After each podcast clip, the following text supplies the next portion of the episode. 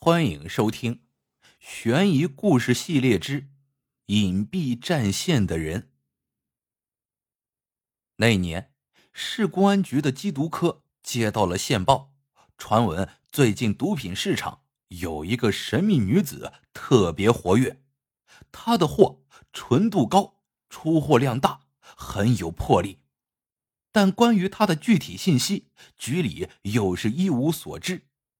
到底这个传闻是否属实，又是否真有其人呢？缉毒工作压力很大，缉毒科开始紧张安排，秘密部署起来。经过一段时间的准备，市局掌握了神秘女子的一个重要手下的线索，这是一个绰号叫“秃头”的毒贩。缉毒科认为时机成熟了，专门调来了一位特警。人称大徐。大徐伪装成小买家，和秃头联系，要求进货。毒贩多次考验后，终于答应和大徐见一面聊聊。大徐蒙上眼睛后，被一辆小车载到了郊区的一所农房。到了地方，五个小伙子盯着他下了车，进了屋就搜身，又用金属探测仪扫了一遍。搜完了。大徐还没落座，就被人从背后踹倒，一把手枪顶在了他的后脑。一个秃头的毒贩大声喊道：“你小子是个警察，老子一枪打死你！派你来干什么？你们调查出多少情况了？”大徐躺在地上，脑门已经渗出汗来。难道自己的身份已经暴露了？还是对方在摸底讹诈，一个个念头飞速闪过，半秒钟内就要做出回应。他决定继续坚持。兄弟们，黑吃黑也不用这样啊！钱我带了一部分，货我可以不要。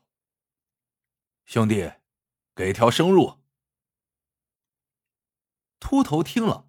反而更加用力的将枪顶着大徐的头。一个马仔走过来，将一个口袋套上了大徐的脑袋，还在他脖子上紧紧的勒了条绳子。渐渐的，大徐被勒得青筋突起，呼吸也困难了。秃头大声喊：“快说你的任务是什么？了解多少情况？不说，我数三下就开枪了。”大徐想，自己早料到会搜身，所以没带监听器、定位器。看来今天要交代在这儿了。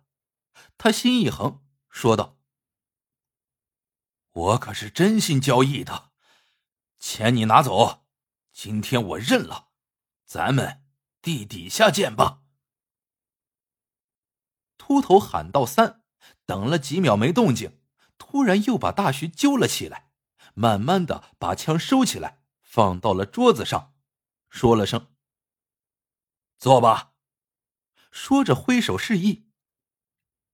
突然，他无意间把桌子上放的那把手枪碰掉了，正好掉在了大徐面前，气氛再次紧张起来。大徐不知道毒贩下一步会干什么，但是现在看起来是一个很好的时机。自己可以赶紧捡枪反抗，但在枪落地的一瞬间，大徐看到了枪从地面上反弹起来的高度，立刻明白了一切。于是他轻声说：“大哥，你枪掉了。”秃头瞪着大徐，自己慢慢捡起枪，拉着大徐到了里屋。秃头对大徐说。兄弟，对你的测试通过了，那是把空枪，别见怪。大徐点点头，老道的用行话谈论起交货方式，还委婉的提出要见上线。交易中，秃头拿出几个纸包让大徐检验，如果大徐没吸过，说不出其中的成色区别，那又得交代在这儿了。既要了解毒品。还要能够戒掉毒瘾，这不是普通人能承受的。大徐听说过一起案子，一位缉毒警察因为没把持住，走上了贩卖毒品的道路。后来他为了赎罪，在执行任务时，第一个冲进了毒贩的据点，里面的毒贩扔过来一个手雷，他为了掩护身后的战友，来不及做其他反应，一脚把屋门的铁门踹得关上了，将冒着烟的手雷挡在了屋内。里面一声闷响，以此作为了一个了结。大徐验过成色，表示满意，秃头也松了一口气，两人决定达成合作。就在这时，秃头好像无意的看了几次大徐的手腕，然后就热情的表示要送他出门。大徐也踏实下来，跟着迈步出屋。这时。一直站在屋子角落里的一个马仔凑过来，对着墙漫不经心的说了一句：“兄弟，今天你戴错表了吧？”他这句话仿佛是对着墙说的，声音小的只有大徐一个人能够听到。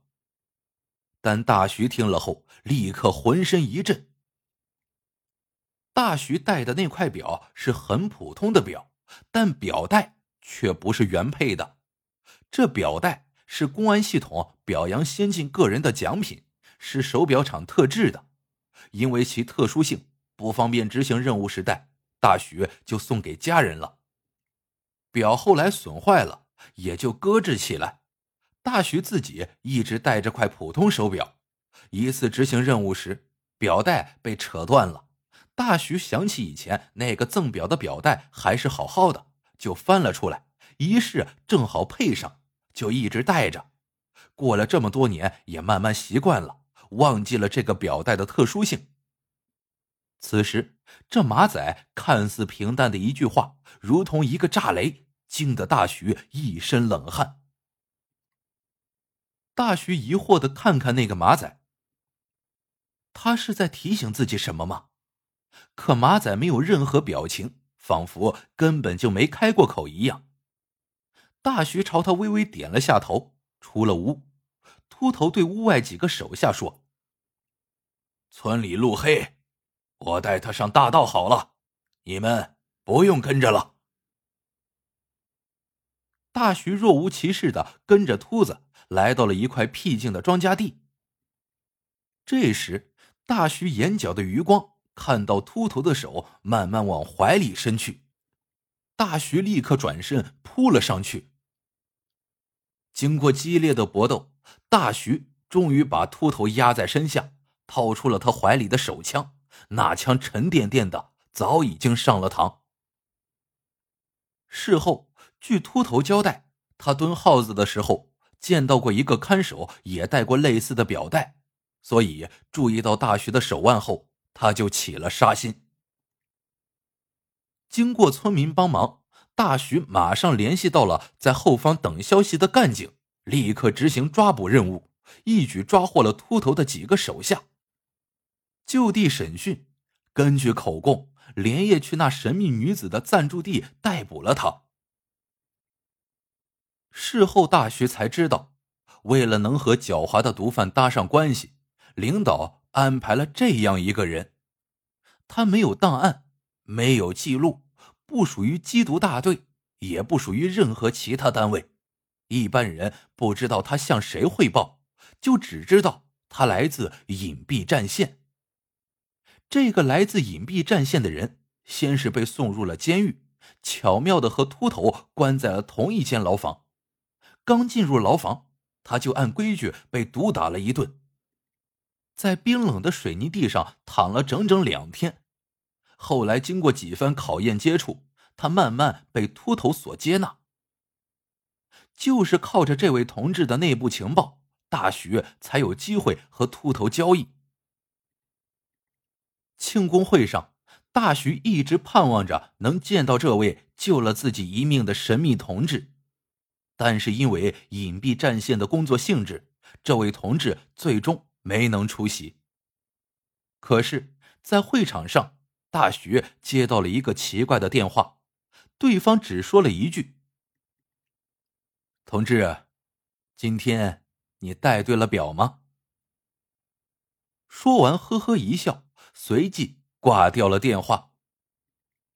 虽然只有一句话，大徐却激动万分，因为他听出来了，电话那头就是那个马仔，那个来自隐蔽战线的人。好了，这个故事到这里就结束了。喜欢悬疑故事系列的小伙伴，请多多评论互动。感谢您的收听，我们下个故事见。